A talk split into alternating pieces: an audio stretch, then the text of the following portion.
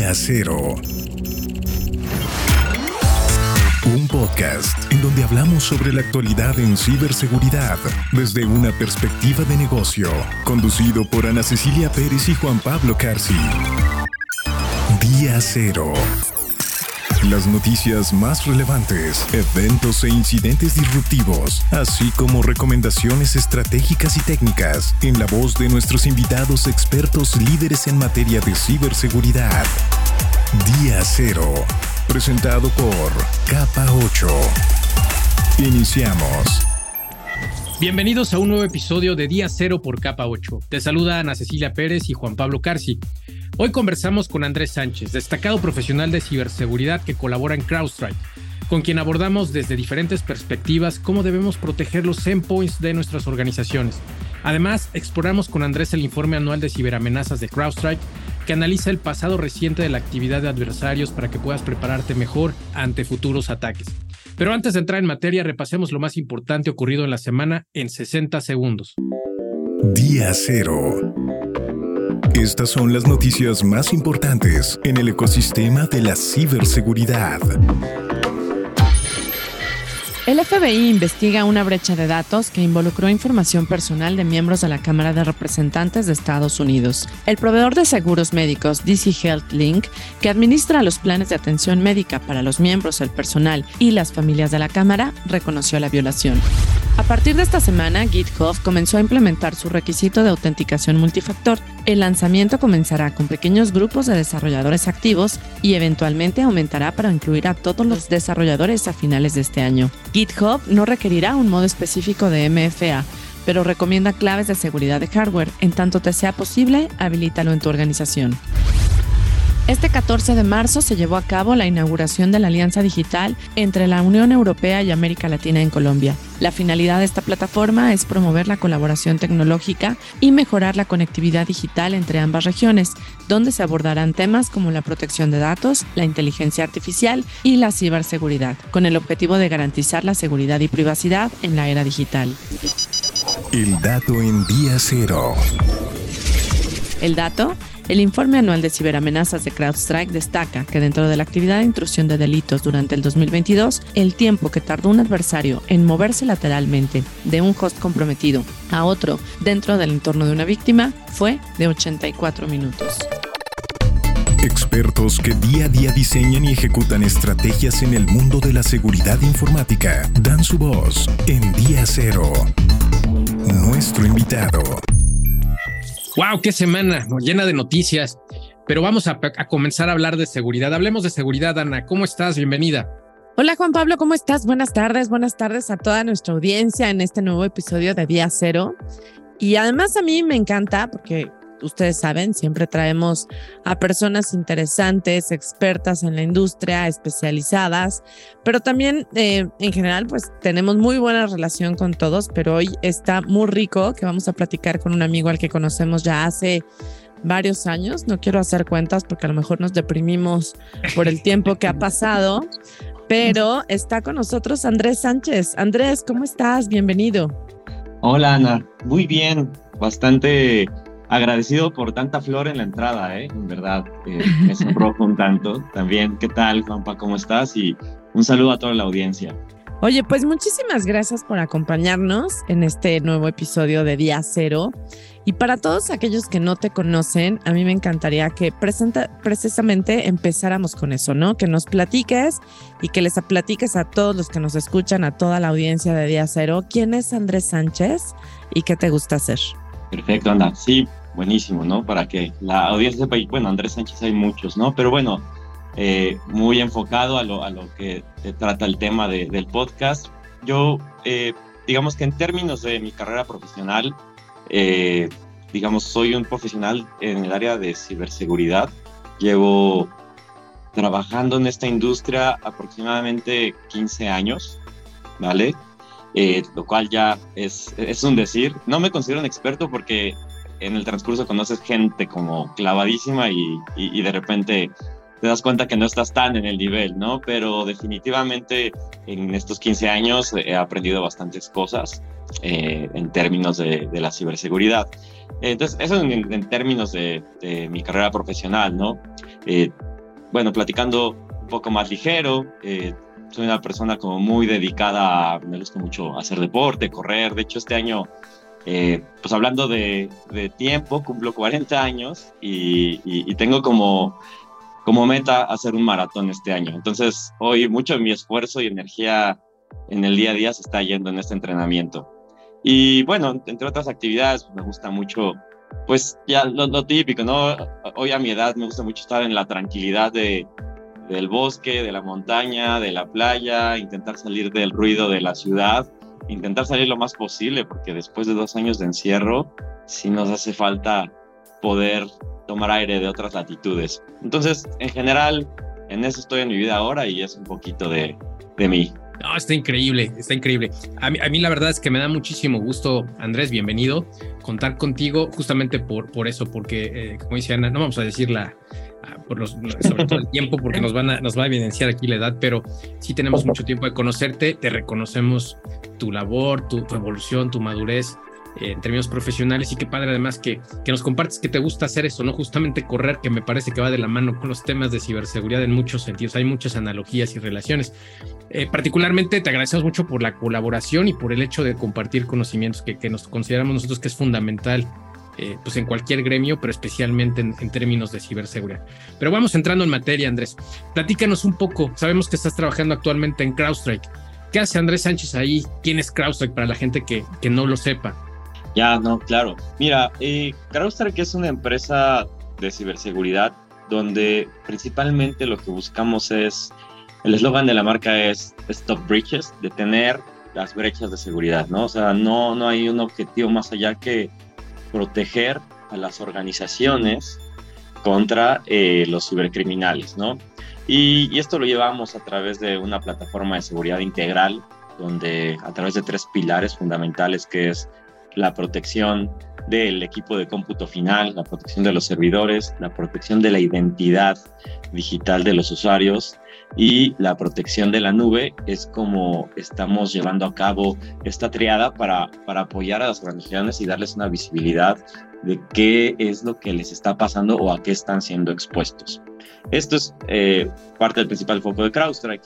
Y yo en CrowdStrike este año cumplo mi tercer año en la organización. Digamos que empecé, es mi trabajo de pandemia, empecé justo en el 2020 eh, como gerente de alianzas eh, para la región de Latinoamérica. ¿Qué es esto? Es eh, apoyar a todos nuestros partners o resellers a capacitarse, a entender la tecnología, a entender la propuesta de valor y poder llevar eh, a través de nuestro reselling eh, nuestras capacidades, nuestro discurso y nuestro speech a, los usuarios, a los usuarios o clientes finales.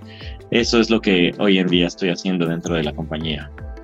Pues me parece que es un reto interesante y combinando lo que dijiste antes de quién eres y qué te gusta hacer y a tu edad, y lo dijiste ya como si fueras una persona muy grande y te gusta estar en el bosque tranquilamente. Y entonces nos hiciste sentir más viejitos a nosotros. Pero al final sí creo que en algo en lo que coincidimos las personas que nos dedicamos a este tema de las industrias, de la industria de las tecnologías de la información, pero particularmente en la ciberseguridad, sí como que como que vivimos en un trajín muy acarreado, muy acelerado, tenemos que estar estudiando, estarnos preparando continuamente y el, el reto de estar apoyando a las organizaciones, de otorgarles valor, pues siempre, siempre desgasta, ¿no? Y, y, y, y, coincido contigo y que tengas este rol en la organización, la verdad es que me parece que es un rol de muchos retos porque bueno, culturalmente también nuestra región no es sencilla, ¿no? En términos de identificar las necesidades de ciberseguridad, todavía se llegan a ver como un lujo más que como algo necesario y como un habilitador para que el negocio opere y el negocio funcione, ¿no? Y bueno, eh, considerando que contamos con una audiencia que por supuesto no es exclusiva de expertos en ciberseguridad, sino también de empresarios, de emprendedores y de personas que están incorporándose, que también podrían ser nuevos y que quieren saber más de la industria, vamos a comenzar por lo básico. ¿Qué puede ser considerado un endpoint y qué es lo primero que deberían hacer las organizaciones para protegerse? Ya, claro, un endpoint, este término anglosajón, eh, en términos de tecnología se refiere a eh, la máquina o el equipo de cómputo de cualquier persona, ¿no? Tu laptop, eh, tu Mac, este, tu tablet, tu teléfono móvil, este, los servidores a través de los cuales las organizaciones entregan sus aplicativos. Hoy en día, lo que llaman los workloads o cargas en la nube, todo eso es lo que es considerado un endpoint, ¿no? Todo este punto donde la gente interacciona, trabaja eh, y donde está conectándose a Internet, donde está compartiendo información, eh, donde está generando documentos, todo eso es lo que es considerado un endpoint. Eh, entonces, toda esta plataforma de componentes que, que les estoy comentando, pues se está volviendo, o ya desde hace bastante tiempo, eh, el, blanco principal de los ataques a donde eh, los cibercriminales quieren accesar, ¿vale? ¿Por qué quieren accesar o qué están buscando ahí? Pues información confidencial, eh, o también, pues bueno, muchas veces ocupamos la computadora ya para ingresar al banco, hacer transacciones y hacer pagos en diferentes servicios, este, información confidencial que tenemos, ¿no? Nuestra conexión a redes sociales, nuestro correo electrónico. Entonces, al final del día, eh, esto que llamamos endpoint, que, que, son los dispositivos que comentaba, se vuelven como un poquito el reflejo de nosotros mismos, ¿no? Nuestro diario personal y, con todas e, esta, esta eh, con todo esto que sabe de nosotros, pues obviamente un atacante le interesa, ¿no? Porque ¿qué es lo que busca? Pues robar esa información, secuestrarla, eh, hacer mal uso de, de, tus propios datos. Entonces, pues hoy en día todo eso tiene un valor en el mercado negro y, es a, donde tenemos que llevar la protección a todos estos dispositivos. Y bueno, eh, eh, una gran pregunta que hiciste es, ¿por dónde puede empezar una organización a protegerse? ¿no? De, repente es como pararse en la orilla de, del mar y decir, ¿y ahora esto por dónde? ¿no? Eh, ¿En dónde empiezo? y, y, la realidad es, ese es el gran reto, porque te enfrentas a que muchas veces no hay un conocimiento de seguridad pero te puedes ir un pasito más atrás y no hay un conocimiento de TI, ¿no? De tecnología de la información. Es decir, uy, ¿cómo instalo de repente la suite de Office, ¿no? O cómo puedo acceder a mi, a mi correo electrónico. Entonces, estamos de repente en esta lucha contra los atacantes un poco atrasados, ¿no? O sea, ellos tienen la ventaja porque ellos sí se dedican 100% a, a estar haciendo este robo, secuestro de información o hacernos daño. Y pues nosotros no, no estamos 100% del tiempo defendiéndonos, la realidad es que estamos trabajando, ¿no? Haciendo nuestro día a día. Y por eso es que ellos traen la ventaja porque ellos están con ese objetivo. Entonces, pensando en, por dónde puede empezar una organización a defenderse, lo primero es eh, definitivamente entender eh, eh, lo principal es a qué se dedica el negocio, ¿no? O sea, ¿qué es lo que una organización hace principalmente para obtener dinero, ¿vale? Ahora, ya, ya que entiendes bien a qué se dedica esta organización, es, ok, ¿cuáles son mis activos que me permiten hacer este dinero, ¿no? Y estos activos, eh, pues puede ser desde mi oficina, el escritorio, la silla, pero obviamente la computadora, obviamente la información de la misma, obviamente la gente también, ¿no? Entonces, una vez que entiendes estos activos ya desde el punto de vista tecnológico, entonces empiezas a tomar un valor de estos activos. Y dices, ok, si mañana un atacante eh, me roba la información de, este, de estas cinco computadoras de mi equipo de finanzas, o me tira mi servidor de correo electrónico, o me tira mi servidor de aplicaciones con las cuales tal vez estoy entregando eh, un aplicativo móvil, mi negocio se cae y en ese momento dejo de, transaccionar o de facturar, ¿no? Entonces hay que identificar muy bien cuáles son esos, esos eh, principales activos, los más valiosos, y ahora a partir de ahí empezar a construir tal vez una estrategia inicial de decir, ok, ¿cómo puedo proteger esto, ¿no?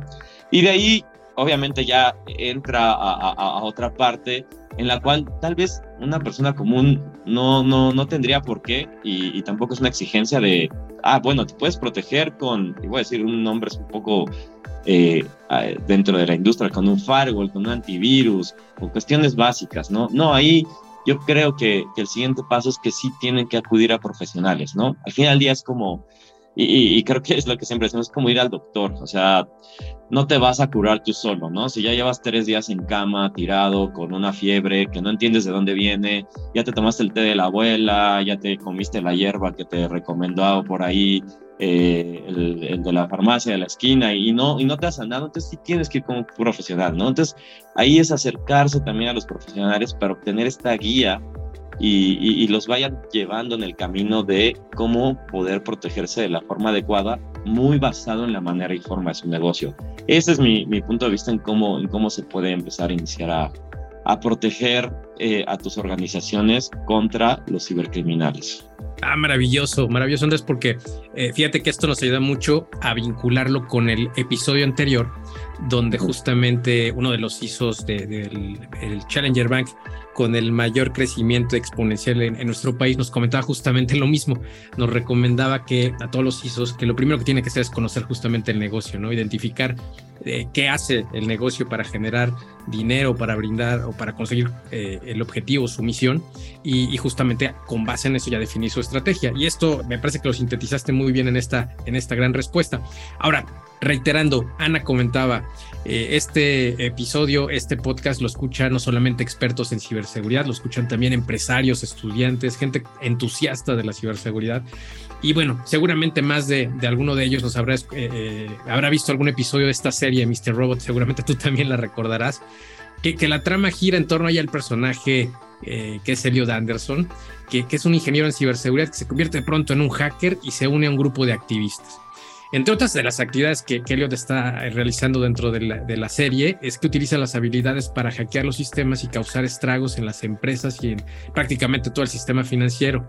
¿Qué consejos le darías a alguien que dirige una organización, un directivo, un emprendedor, alguien que no necesariamente sea técnico, para que pueda proteger sus sistemas después de ver una, serie como Mr. Robot? ¿Cuáles son las mejores prácticas para proteger los endpoints, particularmente los endpoints de, de una empresa?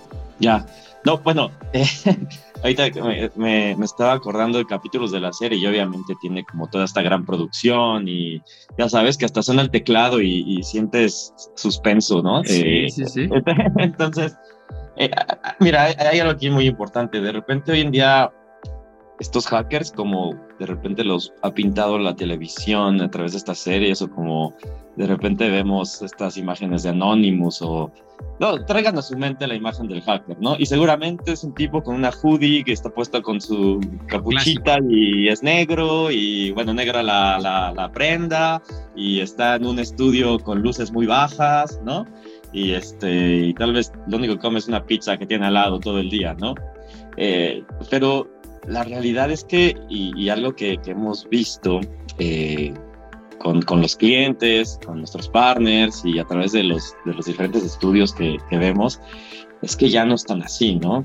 O sea, hoy, hoy, hoy los ataques pueden ser ataques de, que ya están programados, ¿no? Hoy el atacante puede ser dos o tres servidores que están lanzando constantemente, eh, le llamamos campañas, ¿no? Que, principalmente lo que hacen es masivamente lanzar este, tal vez correos electrónicos o mensajes a la gente para que descargues. Seguramente lo han vivido y es más. Bueno, es un ejercicio muy fácil cualquiera de lo que nos escucha. Simplemente métanse a su bandeja de spam, de su correo eh, personal. No le den clic a nada, pero todo ese spam es un zoológico de, de tremendo de todos estos monstruitos que se están generando, ¿no? ¿Por qué? Porque ya te llegó que eh, el SAT te va a perdonar impuestos, ya te llegó que te ganaste la promoción este, exclusiva de, cierta marca de una tienda o que al fin ya te llegó tu mensaje de tu tío de la India que decidió heredarte todo a ti, ¿no? Porque eres su linaje número 6, ¿no? Entonces, eso es como todo lo que está sucediendo hoy en día entonces, de repente no, no, no, es gente como tan, tan experta a veces, ¿no? A veces sí es mucho entusiasta, a veces es gente que está comprando en Internet eh, estas piezas de, de, virus malicioso para enviarlo y a partir de ahí es donde empiezan a masificar esto, ¿no? Ahora, ¿qué sucede? ¿Por qué, por qué, hay, que, por qué que sí hay que estar un poco o muy, muy al tanto de esto? Es que el siguiente paso ya no solamente hacer la maldad, no solo buscan infectarte y, ay, sí, mira, funcionó, ¿no? No, hoy el siguiente paso y lo que vimos en la economía actual es que todo eso es monetizable. ¿Qué significa esto? que hoy los atacantes buscan inmediatamente tener un cobro para ellos tener una ganancia inmediata, ¿no? Entonces, ya no es solamente la, nuevamente decir la maldad, sino ya obtienes dinero a través de, de este tipo de actividades, ¿no? Y, y, no sé si ya lo han hablado anteriormente, pero pues algo que ha desatado mucho esto y es controversial, en alguna vez tuve la oportunidad de platicarlo con, con un cliente que se dedica, es un exchange de cryptocurrency, de, de criptomonedas.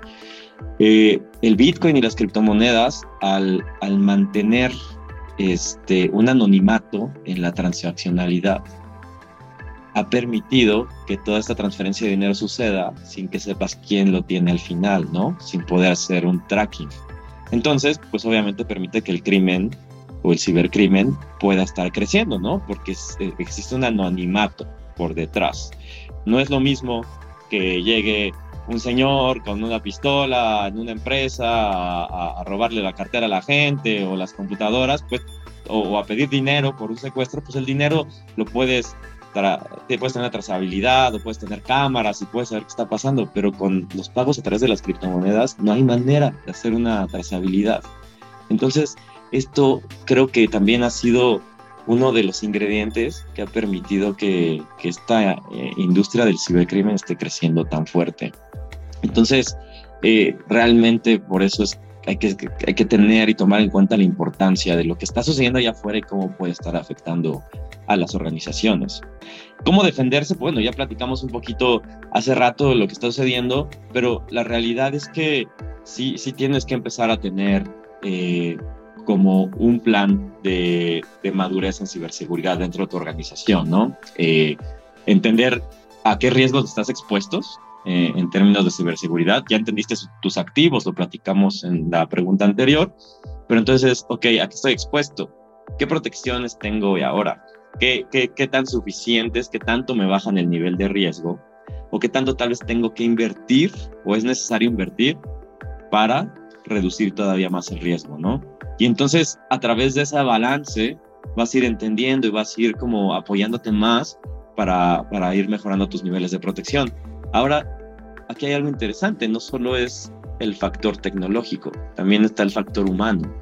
Tú como organización, eh, ¿qué estás haciendo en términos de concientizar a tu gente, ¿no? Concientizar a tu gente, es decir, oye, hablas con ellos constantemente, oye, protéjanse, no le den clic a cualquier cochinada que les llegue por correo, no estén metiéndose a estas páginas, eh, no, no descarguen. O sea, esto es como también todo un flujo de educación que las organizaciones tienen que darle a su gente. Y, este, y, es algo, un punto muy vulnerable que también veo hoy en día, ¿no? Organizaciones que gastan muchísimo dinero en tecnología, pero muy poco dinero en la educación de sus empleados y adivinen por dónde es el eslabón más débil de la cadena a través del cual entra el atacante, el factor humano. Entonces ahí es donde también hay que pensar mucho en ese balance, ¿no? ¿Por qué no invierto un poco más en la gente? Vas a tal vez reducir el gasto tecnológico, pero seguramente tu gente ya va a estar más prevenida y más al tanto eh, de no estar haciendo actividades que pudiesen llevar a, a este, a algún tipo de incidente dentro de la organización. Creo que lo dijiste muy bien. Además, eh, muchas organizaciones todavía creen, a mí, ¿por qué me van a atacar? ¿Qué les va a interesar? Este, eh, se necesita alguien, además, ¿no? Todavía está el mito este de se necesita alguien muy especializado que pueda atacarme, cuando que hoy en el mercado negro ya está el servicio, ¿no? O sea, ya no necesitas ni siquiera estar especializado para contratar a alguien o bajar literalmente una aplicación que haga el, que haga, digamos, el incidente por ti, ¿no? Que lo provoque. Y eh, siempre hemos mencionado, o lo hemos mencionado en distintos foros y, me parece que ya en varios episodios, episodios de este podcast, que la ciberseguridad no es un tema tecnológico, es un tema de negocio y es un tema humano, porque finalmente quienes tomamos las decisiones de uso, de gestión, de selección y de cómo implementamos la tecnología somos los humanos los que hacemos el buen o el mal uso del mismo somos las personas, ¿no?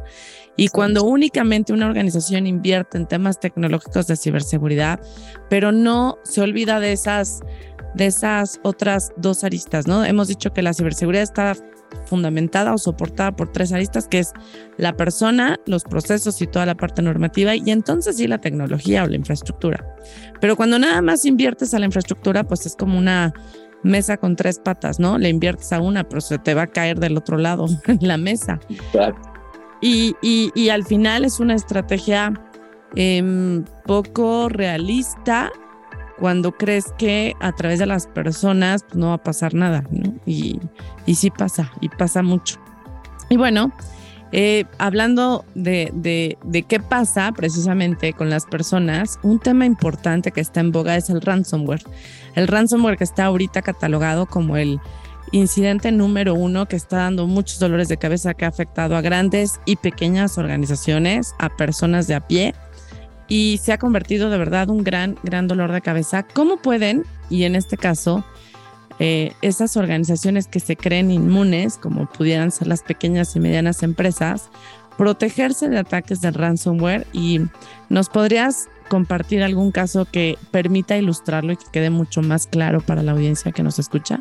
Sí, claro. Mira, eh, como lo venías comentando, eh, el tenerte una computadora en tu pequeña empresa, ¿no? Hablemos de pequeñas empresas de 20 personas o 50 personas, 10 personas, ¿no? Eh, en donde, pues la empresa realmente lo que tiene es personal que se dedica al tema del negocio propiamente, ¿no?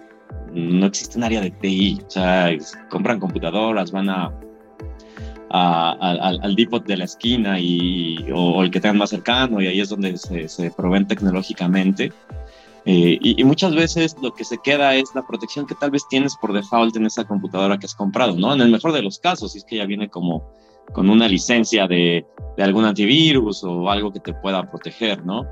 Pero eh, lo que yo desde el punto de vista en donde tenemos que proteger es tal vez no tienes tal vez no tienes a la suficiente gente de TI, no tienes a gente de seguridad, entonces haz que las personas o intenta que las personas en esta computadora solamente la ocupen para las actividades necesarias, ¿no? No, no, no, no dejes tan abierto todo a te la puedes llevar a tu casa o, bueno, hoy en día con el home office ya todo, todo el mundo está en casa, pero intentar nuevamente este punto de concientización. ¿Por qué? Porque entonces menos la persona no le va a estar dando clic a todo, ¿no? Tiene que entender que, que la computadora es un activo de la oficina y si algo le sucede a esto, pues está atentando contra su propio trabajo al simplemente estar dando clics en, en todos lados, ¿no? Donde lo encuentra.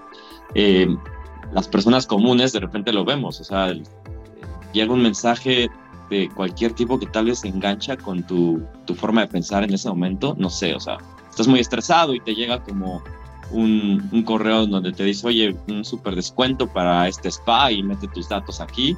Entonces ahí es donde de repente el atacante ya encontró la oportunidad y, y, pues en ese momento te vas a descargar un documento y ese documento va a empezar a generar cierta actividad en tu equipo de cómputo que lo que va a suceder es cifrar la información de, que tienes en tu computadora, ¿no? ¿Qué, ¿Qué significa esto de cifrar la información? Que si ahí tenías tu carpeta de tus documentos, si ahí tenías todos tus, eh, archivos de Word, todo tu Excel o todos tus PowerPoint que has estado trabajando en los últimos meses, pues le vas a dar doble clic y no vas a poder accesar. ¿Por qué? Porque ya está cifrado, ya no hay manera en la que puedas entrar. Y la única manera en la que puedes entrar es obteniendo las llaves de descifrado, ¿ok? Pero adivina qué, estas llaves las tiene el atacante. Y para dártelas, lo que está haciendo es pedirte que deposites cierta cantidad de dinero, nuevamente en criptomonedas, en cierta cartera digital y solamente de esa manera vas a poder este, recuperar tu información. Digamos que ese es el, eh, muy someramente el proceso del ransomware, ¿no? Y, pues, ¿qué sucede? Muchas organizaciones dicen, no, a ver, de entrada, ni sé qué es Bitcoin, no sirve para allá, no lo pagan. Otras donde tal vez sí es muy importante esta información, eh, intentan hacer el pago, intentan hacer la recuperación, pero pues sorpresa, ¿no? Ya depositaste y el atacante no te está liberando las llaves. Entonces ya perdiste dinero y sigues con tu información cifrada. Y existen otros casos donde hay organizaciones con gente profesional que también se dedican un poquito a la negociación, o bueno, un tanto, dependiendo ahí el nivel de, expertise que tienen, en la negociación con, eh, digamos, el secuestrador para poder este, liberar las llaves, ¿no? Y, esto es también un clavado a un mundo gigante, ¿no? Porque también es, jugar al investigador privado, es jugar al policía en ciberseguridad y necesitas muchísima información eh, de, diferentes lados para saber que, que, con la persona que estás negociando es una persona que tal vez va a cumplir, ¿no? O que es una persona real, o intentar tener algunos medios de qué está sucediendo. Entonces, meterte en el problema del ransomware es esa lata este, gigante. Entonces, eh, bueno, yo lo que recomiendo es sí, definitivamente está el tema de la concientización, pero sí ir a unas capas tecnológicas bases, ¿no? Básicas. Eh, una protección eh, de anti-malware, un control de navegación tal vez, ¿no? Para que nuevamente tus usuarios no se vayan a, meter en cualquier lado, sino tal vez a, los sitios más confiables. Eh, mantener los filtros de spam en el correo corporativo que estés contratando para que eh, todos estos eh, dominios que este, o, cuentas de correo que están intentando llegar a tus usuarios se mantengan en esta, en esta bandeja de spam o de, o de correo malicioso y, y, no lleguen hasta ellos, ¿no?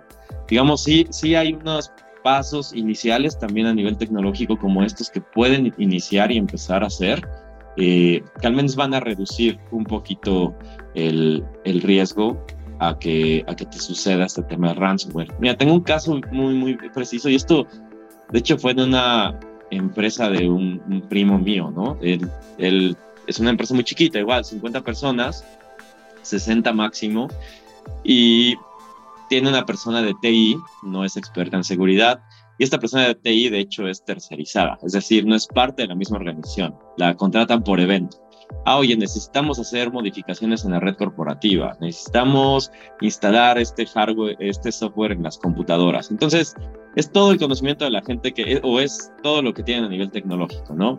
Y pues bueno, este persona bastante joven, eh, pues les ayuda ahí a, tener un antivirus al día, les ayuda ahí a tener como estas carpetas de spam al día, pero sí, sí, en una situación les sucedió que llegó un ransomware y les cifró el servidor donde tenían, digamos, el, servidor central, donde tenían la información, este, pues que la compañía compartía entre ellos, ¿no? Y un file share, como le llaman.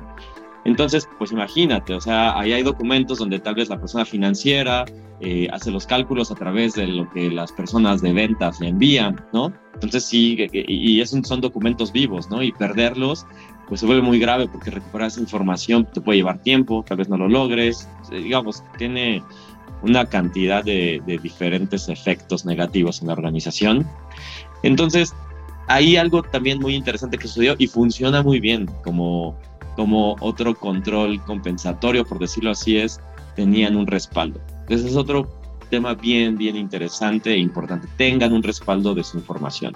Toda esta información eh, crítica de su organización, de alguna manera tengan un respaldo, ¿no? Si son organizaciones pequeñas, compren algún eh, disco duro eh, que, al cual puedan estar copiando la información cada cierto tiempo, compren un espacio en la nube, ¿no? Hoy, hoy hay diferentes servicios en la nube que te permiten subir ahí la data y puedes tenerlo ahí también replicado. Entonces, eso les ayudó mucho a tener este, esta recuperación de información. No se metieron al tema de negociación con el tema del ransomware, lo dejaron pasar, al, al servidor le dieron una formateada y, y, a seguirle, pero al menos pudieron recuperar parte de su información. Tal vez no la que tenían al día, pudieron haber perdido una o dos semanas de data, pero no perdieron la información como de un año o, o un mes, ¿no? Entonces también esto es uno de los controles eh, importantes que, que, pueden tener dentro de sus organizaciones, tener respaldos de la información. Y, y, el escenario que nos acabas de compartir es tan común, ¿no? Sí, sí, sí. Organizaciones pequeñas, medianas, que eh, pues a lo mejor bajo su contexto, su modelo, su necesidad, etcétera, pues no da para a lo mejor tener una o dos personas responsables de TI, etcétera, y, y llegan eh, por evento y al final se, se, ven víctimas de este tipo de escenarios y entonces es cuando se dan cuenta de la necesidad, ¿no? Y organizaciones que además, que también es importante luego recalcarle a la audiencia, ¿no? Saber de tecnologías de la información no te hace especialista. Es como ser doctores, ¿no? Estudiamos medicina general, pero después de ahí nos tenemos que especializar. Y entonces al de TI, al de soporte, el que te administra la red y te resuelve los problemas en tus equipos, este, de repente ya lo pones también como responsable de ciberseguridad y no necesariamente tiene los conocimientos y las capacidades, pero pues es un escenario muy común el que nos acabas de compartir. Sí, totalmente. Además, bueno, por supuesto que nos llevemos eso de en mente. El, salvavidas va a ser realizar tu copia de seguridad regular, eh, actualizar tus sistemas, actualizar tu software, e implementar las soluciones de seguridad, como, como bien comentabas. Y la verdad es que a mí sí me gustaría destacar, enfatizar esto que estabas comentando en las, en las respuestas anteriores. Hay que educar a los empleados y evitar, y no es comercial, pero evitar el error de capa 8, porque, porque de verdad eh, hemos visto una cantidad de, situaciones historias tristísimas de emprendedores que están prácticamente pues invirtiendo y construyendo sus sueños en, en, sus organizaciones, en sus pequeñas, en sus pymes, en sus pequeñas empresas. Y como decían, la, verdad es que es bien común que te encuentras gente que, que está proveyéndoles el servicio de TI y que dice que hace el, tema de seguridad, pero pues lo entiende eh, o no lo entiende eh, y, lamentablemente pues, tenemos que comenzar justamente por los empleados. Otro tema también destacable es esto que comentabas, Andrés, ¿no? Que, que hay muchas pequeñas empresas, que es un, tema de cadena de suministro, que de pronto también brindan servicios a grandes corporativos, pero no tienen estos controles. Entonces también puede ser la puerta de entrada para un, una gran empresa y, por ahí meterles un gol. Y, y causar una, de verdad, un estrago muy, muy importante, eh, como pudiera ser un ransomware, ¿no? Sí, definitivo. Y e, eso es algo que también de repente como gran organización debes extender, ¿no? Tus mejores prácticas que cumplan con cierto, si hay un marco normativo propio de la, de la empresa grande para, para sus proveedores, que, cada vez se da más, me parece. Eh, sí lo he visto, digo, no, no es la gran mayoría aún, pero se está volviendo ya un requisito indispensable. ¿Quieres ser mi proveedor? Ok, esto es la lista de controles. Eh, diferentes controles, controles financieros, eh, controles de que haya suficiente stock, y entre todo eso es tus controles de ciberseguridad también, ¿no? Que hay o necesitas adoptar esto si quieres ser proveedor mío. Entonces es algo que está empezando también a, hacer una, una demanda de las grandes organizaciones para la cadena de suministro. Así es, hay que, hay que aplicarse. Eh, eh, Andrés, hablemos un poco de tendencias. ¿Qué, ¿Qué opinas? ¿Qué tendencias de ciberseguridad podremos esperar en el, en el futuro, en el corto, en el mediano plazo y cómo pueden prepararse justamente estas pequeñas empresas para, para ellas? Mira, la, eh, si hablamos de tendencias es de repente de espanto, la realidad. Este, entre espanto, pero cuando estás en, en, este mundo de la ciberseguridad también es como cierta fascinación, ¿no? Porque te das cuenta la evolución, cómo, cómo, cómo viene sucediendo este avance tecnológico de los atacantes, porque es un hecho, los atacantes también tienen tecnología, ¿no? Y, tecnología muchas veces superior a la que pueden tener eh, grandes organizaciones.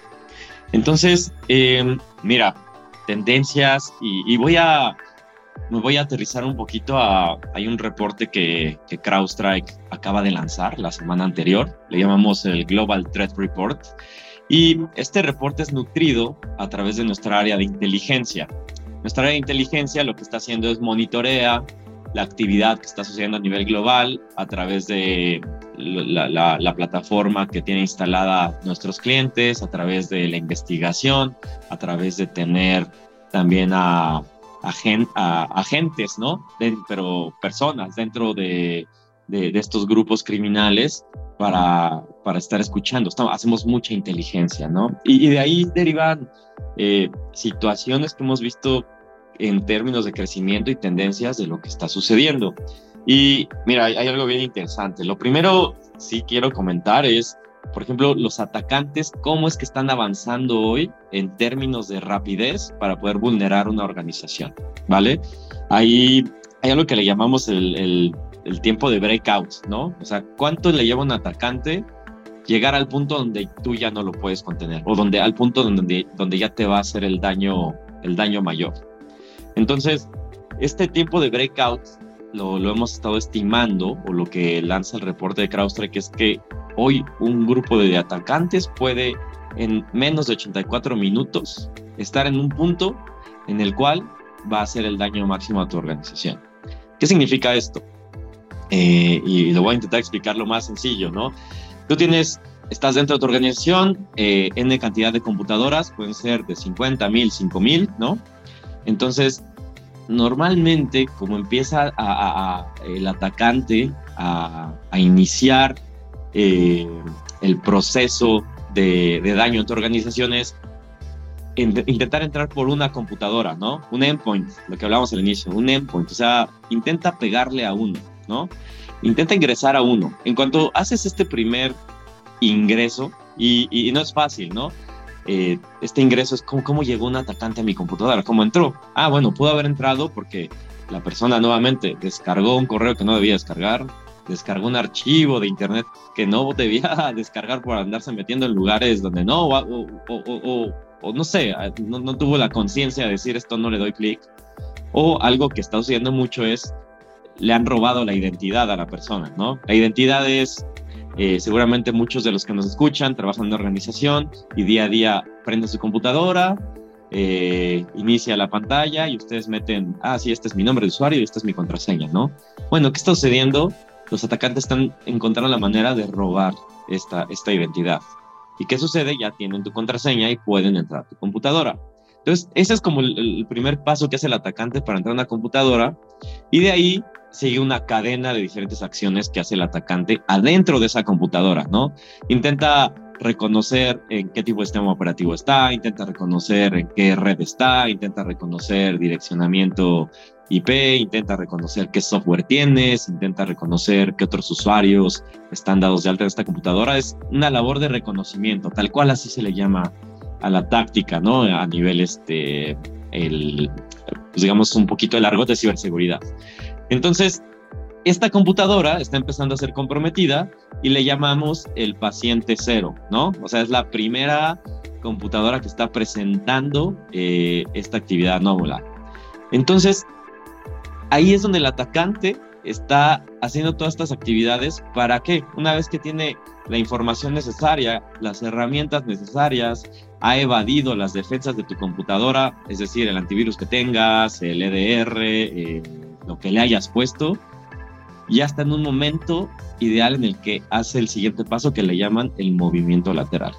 El movimiento lateral que es, ya conoce en qué red está, ya conoce otros accesos de usuarios y ya sabe evadir tus defensas, entonces sabe cómo brincarse ya de una computadora a otra. En este momento, como cualquier virus, se está expandiendo. O sea, como cualquier virus en término virus eh, orgánico, ¿no? De como, como lo que acabamos de vivir tal vez con el tema del COVID, ¿no? Entonces empieza a expandir.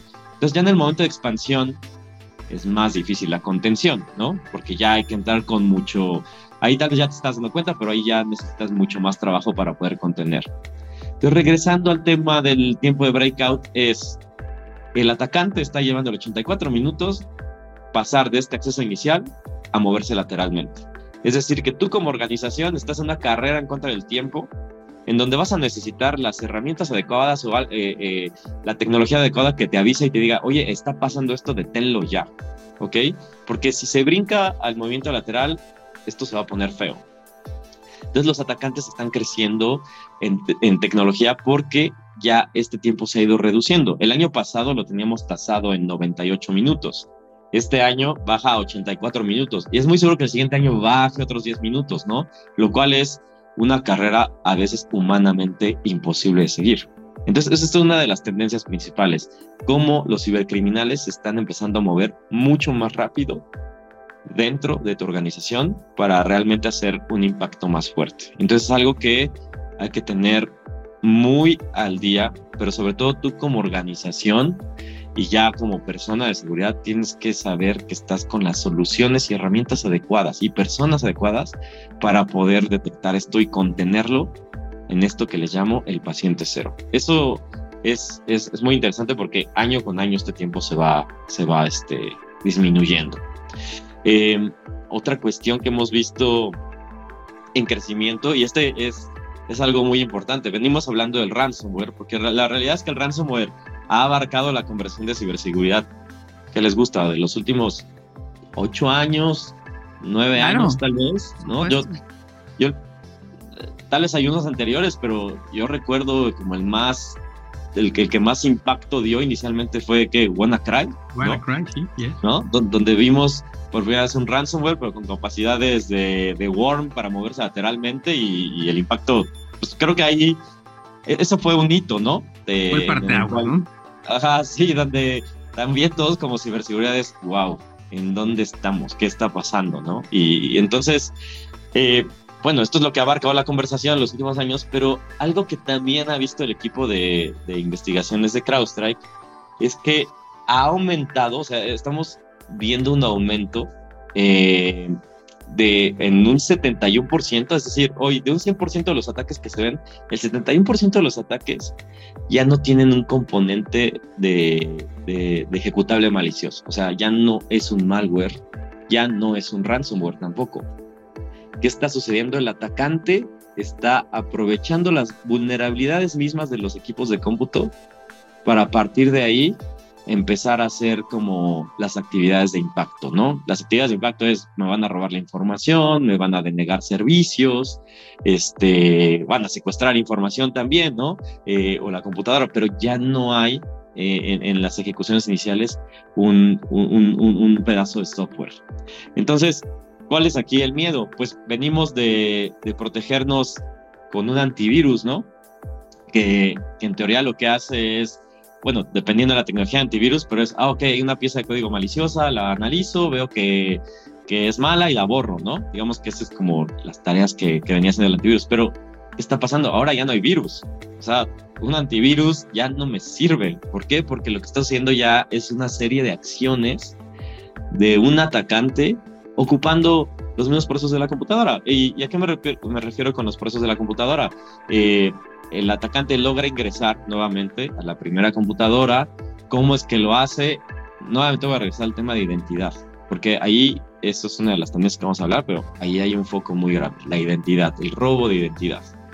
Entra a la computadora y empieza a ejecutar eh, la terminal o el PowerShell o la línea de comandos, ¿no? Que es como esta herramienta que tiene cualquier sistema operativo para, pues inicialmente, en aquellos tiempos donde todo era un poco, eh, digamos, más bondadoso, no había tanta maldad, si lo queremos ver así, pues servía para, eh, pues era una herramienta más como administrativa para el, sistema operativo, para hacer cambios, para...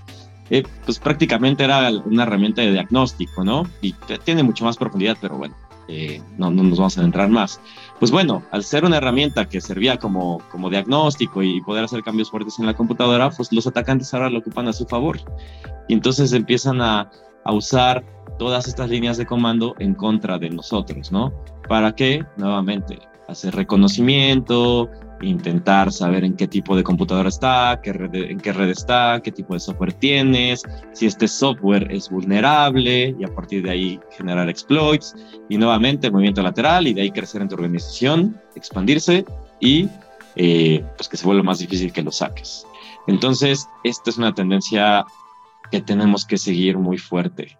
71% de los ataques vistos a nivel global ya no tienen un componente de software. Entonces, nuevamente, hacia dónde tenemos que ir, tenemos que ir a soluciones que nos permitan ver constantemente el comportamiento de lo que está sucediendo en cada equipo de cómputo. Ya no se trata de analizar una pieza de código, un software malicioso, sino qué está sucediendo desde el momento en el que el, tú te conectas a tu computadora a las 9, 8 de la mañana hasta que la apagas a las, no sé, 6, 7, 8 de la noche y que en todo ese tiempo la actividad que esté sucediendo sea la actividad normal, ¿no? Lo que hace una persona en su chamba día a día y que de repente no empiece a suceder actividad que, que, que dice, oye, a ver, espérame, esto no es normal que Andrés eh, se meta a la terminal y empiece a ejecutar estos comandos y empiece a conectarse a estos lados. Entonces necesitamos ir a,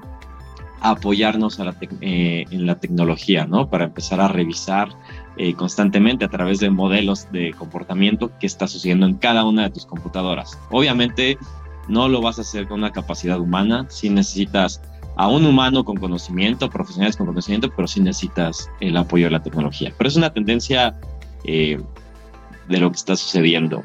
y, y, algo ahí también adicionando, ¿no? ¿Por qué sucede estos ataques sin malware, pues bueno, lo primero que les comentaba es la identidad. Se están robando la identidad. La, identidad se la roban. Eh, hay bases de datos que te venden en el Deep Dark Web, este, hay esto que le llaman la ingeniería social, ¿no? Que a través de engaños te dicen, oye, mira, mete aquí tus credenciales porque las necesitamos para dar mantenimiento, o de alguna manera te engañan, ¿no? Y logran tener tus credenciales. O porque tenías tu credencial pegada en un post-it, ¿no? O prácticamente de fondo de pantalla de tu celular. Porque la realidad es que a veces es difícil acordarte tu contraseña. Eh, eso es una. Y la otra es, hoy las compañías tienen pues diferentes software instalado, ¿no? O sea, entiéndase, eh, tienen Word, tienen Excel, de repente tienen Adobe Acrobat, de repente tienen algún componente de Java, de repente tienen el software que ocupas en tu organización, ¿no? El RP, lo que sea. Y lo que está pasando es que todo este software, a través del tiempo, te vas, los atacantes se dan cuenta que existen vulnerabilidades, vulnerabilidades del software. Hay fallas, ¿no? En el desarrollo o hay algo en ese software que permite que el atacante pueda ingresar, explotar esta vulnerabilidad y a partir de ahí empezar a iniciar el ataque.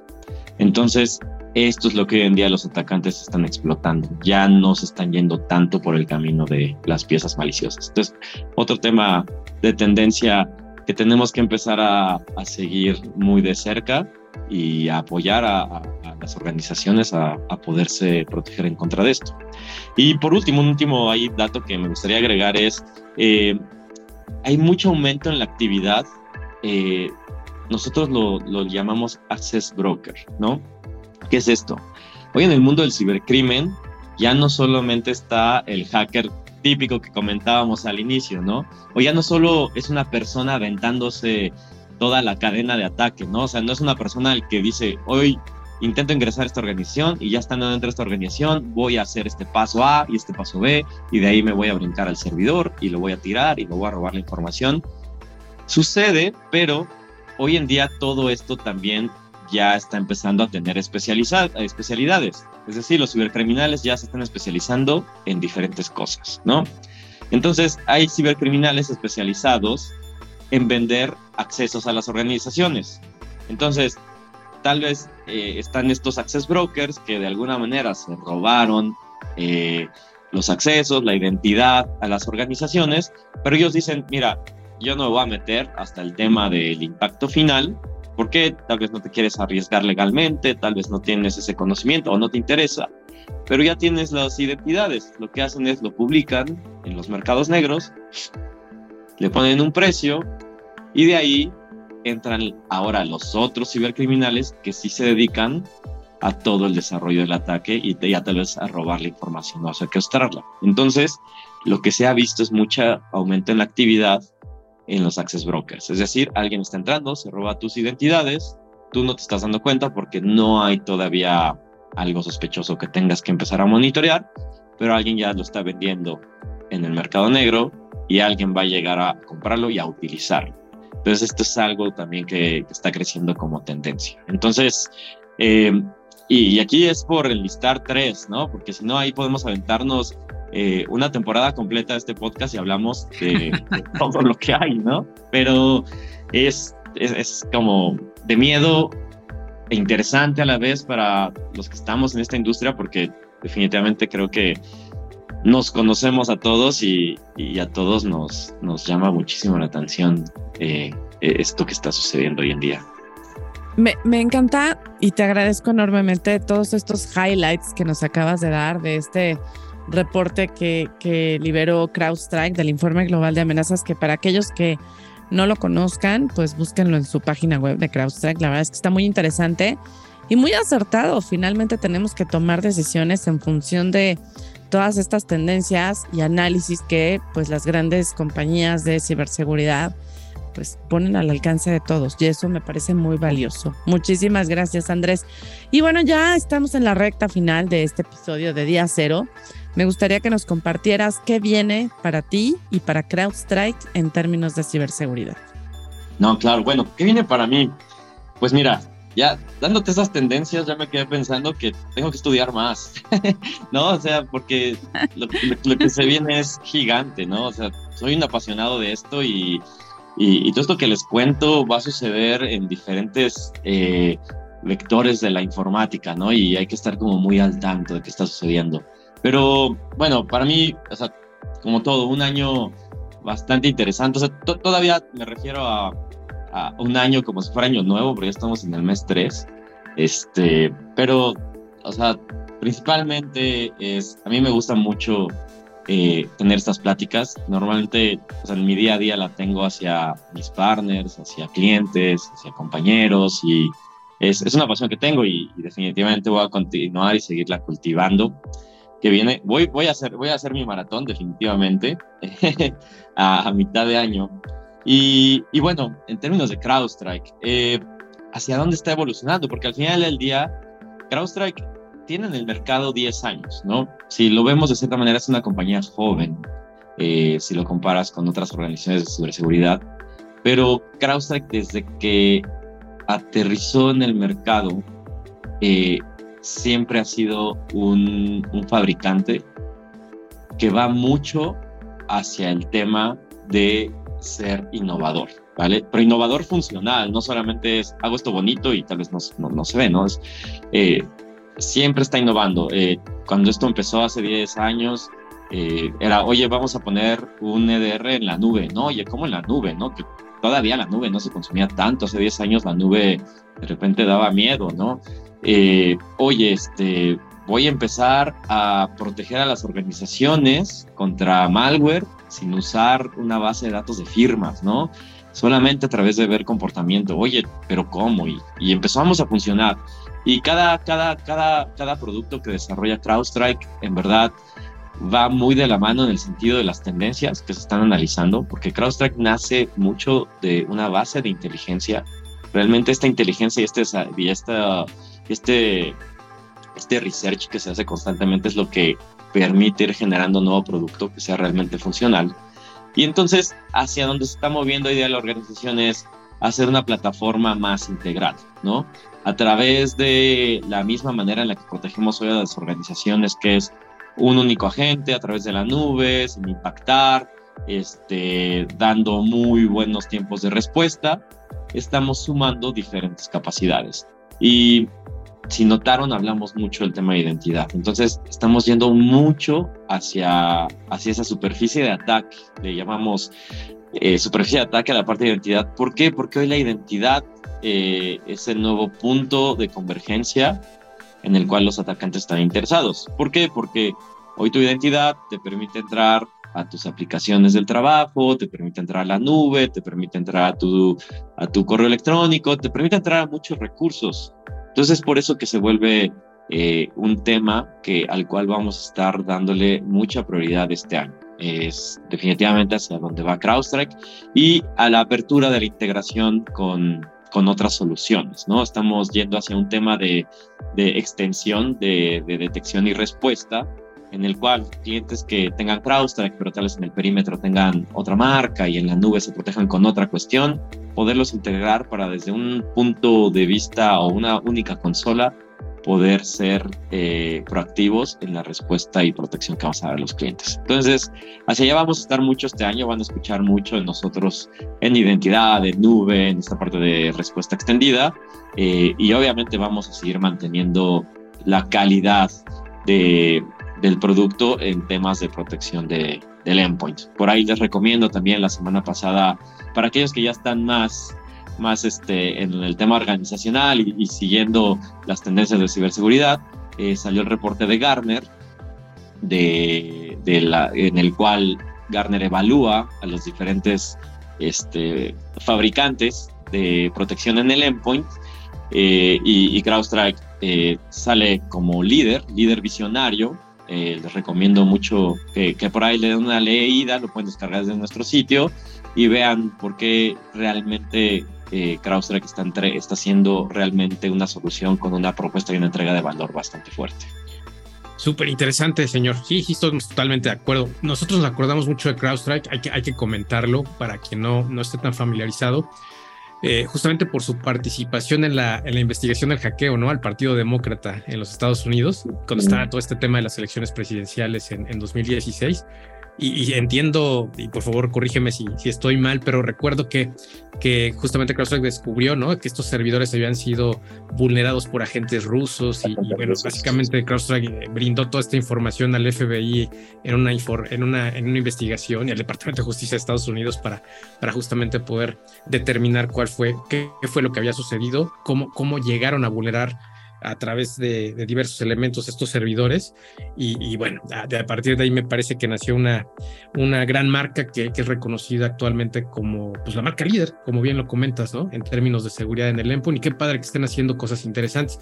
A mí me gustaría solamente para cerrar por ahí recapitular un poquito sobre lo que nos hiciste favor de compartir, Andrés, que fue muy, muy interesante. La verdad, te agradecemos mucho contar con tu experiencia en la charla, que pues básicamente eh, nos explicaste eh, grosso modo, cómo es que tenemos que comenzar con una estrategia de ciberseguridad, sobre todo para, para estas personas, para estas organizaciones que comienzan con esta jornada, ¿no? En donde tenemos que, que, entender perfectamente qué hace nuestro negocio, cuáles son los activos que están inmersos dentro, dentro de nuestra estrategia y a partir de ahí justamente delimitar el camino a seguir, el paso a seguir en términos de ciberseguridad nos hablaste no solamente de términos, en términos tecnológicos, en términos tecnológicos, perdón, sino también en términos de educación, de concientizar al, usuario y eso me parece que es rescatable. Y justamente eh, el, apoyarse ya de tecnología que, que, bien puede ser una como la que, la que nos comentas, que nos ayudará a poder enfrentar estos nuevos retos que vienen en el corto plazo. Ya ni siquiera hablamos de mediano o largo plazo, estamos hablando de temas muy, muy interesantes en los cuales tenemos que utilizar también tecnología de la misma talla para poder salir airosos ¿no? ante este tema. Me acuerdo que, que tuve oportunidad de leer muy rápido el informe que, del cual nos comparte, si vienen ahí algunas recomendaciones vale la pena, me parece que citarlas muy rápido, que es que tengamos visibilidad de nuestras brechas de seguridad y para eso necesitamos justamente herramientas que nos permitan hacer algo al respecto, priorizar la protección de la identidad que bien comentaste, priorizar la protección en la nube, priorizar eh, también el, conocer a nuestros oponentes y, y, justamente que la práctica hace la perfección, ¿no? Entonces, eh, hay que trabajar al respecto. Les recomendamos mucho a la gente que nos hace favor de escuchar que echen un vistazo a este informe. Me parece que les va a ser de gran utilidad. Y Andrés, pues nuevamente muchísimas gracias por, por todo tu conocimiento y experiencia. Pasamos una muy buena tarde eh, platicando contigo. Ana, muchísimas gracias. muchísimas, gracias. perdón Andrés, adelante. No, claro, muchas gracias a ambos por la invitación, en verdad. Eh, nuevamente repito, me siento muy halagado de, también al final del día nos, nos reencontramos en el camino, ¿no? Eh, ya llevamos rato trabajando juntos en esta nueva etapa, pero eh, siempre es bueno encontrarnos, reconocernos y saber que estamos ahí para apoyarnos mutuamente.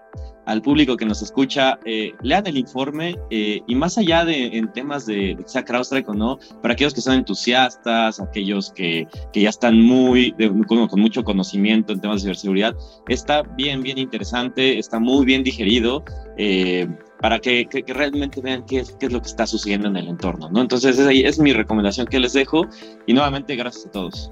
Al contrario, muchas gracias a ti por acompañarnos. Este, la verdad es que a lo mejor somos repetitivos y redundantes, pero finalmente todas estas conversaciones tienen como objetivo apoyar a crear conciencia, apoyar a quien nos escuche, tome las mejores decisiones, eh, entienda cuáles son las tendencias y amenazas que además eh, Andrés nos hizo favor de darnos un panorama muy interesante de lo que viene gracias a este reporte que CrowdStrike genera.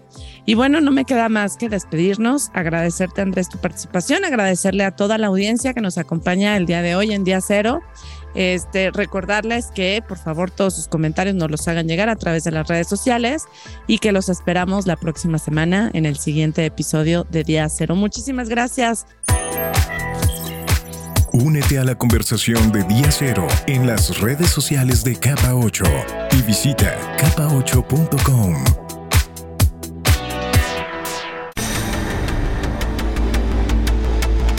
Capa 8 presentó Día Cero. La actualidad en ciberseguridad desde una perspectiva de negocio. Te esperamos en la siguiente emisión. Todos los derechos reservados.